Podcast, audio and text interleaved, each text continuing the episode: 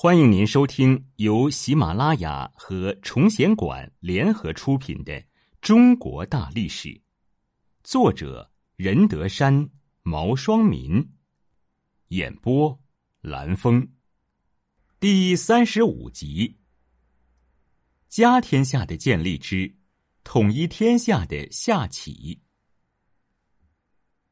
夏启经过一系列的征伐，王位终于坐稳了。父死子继的家天下制度正式开始了。夏启家天下的开始，说明那时原始社会的氏族公社制度已经彻底瓦解，氏族部落会议制度已经转化，开始出现了国家的雏形，奴隶社会到来了。夏启征西河。启灭了有扈氏后，也效法父亲当年涂山大会的办法，下令各地诸侯方伯前来军台，在今河南禹县南相会。启本来的个人威望就不小，加上各地诸侯方伯感戴禹的功德，又看到有扈氏的悲惨下场，都一致拥护新建的夏王朝。大家沿袭了涂山大会之力，根据各地所出的土特产。备办了朝贡物品到军台来朝见。启为了显示天子的威仪和夏王朝的富有，一改与生前节俭朴实的作风，特设享礼招待大家。所谓享礼，就是在接受诸侯方伯们的朝见和进献的礼物时举行祭祀，然后设酒食大宴群臣。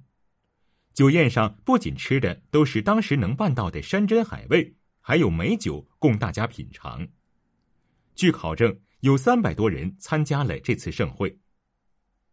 启在每位诸侯席前摆了五个筐、五个高脚盆和五个大铜鼎，里面盛满了美味佳肴。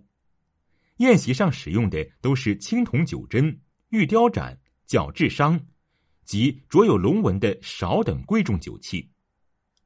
大典进行过程中，乐队还奏起酒变。诸侯合唱九歌，下民随曲起舞，气氛十分热烈。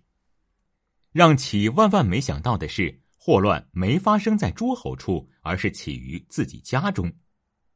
禹的幼子武官被封在关地（今河南浚县一带），看到哥哥启做了天子，威风无比，十分羡慕。在军台大会上，武官因为也是诸侯，当然要对着启朝拜。但武官心中不服，认为亲兄弟之间不必讲求那些礼节，口出怨言，这让启很生气，便将武官流放到了西河（今河南滑县一带）。武官因此憎恨哥哥，暗中积蓄力量，三年后发动了反对启的叛乱。启命令诸侯讨伐武官，西河一战，武官兵败投降。虽然俯首认罪，但启对这个弟弟总是不放心，最后还是把他杀了。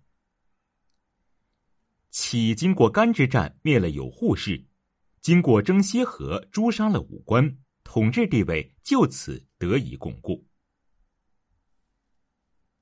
夏朝初期的军队，夏王朝以前，各部落部落联盟之间的征战。是由部落内部的青壮年男子负担的。夏朝建立后，中原形成了统一的部落共同体，因此专职战斗的队伍便建立起来了。这就是军队。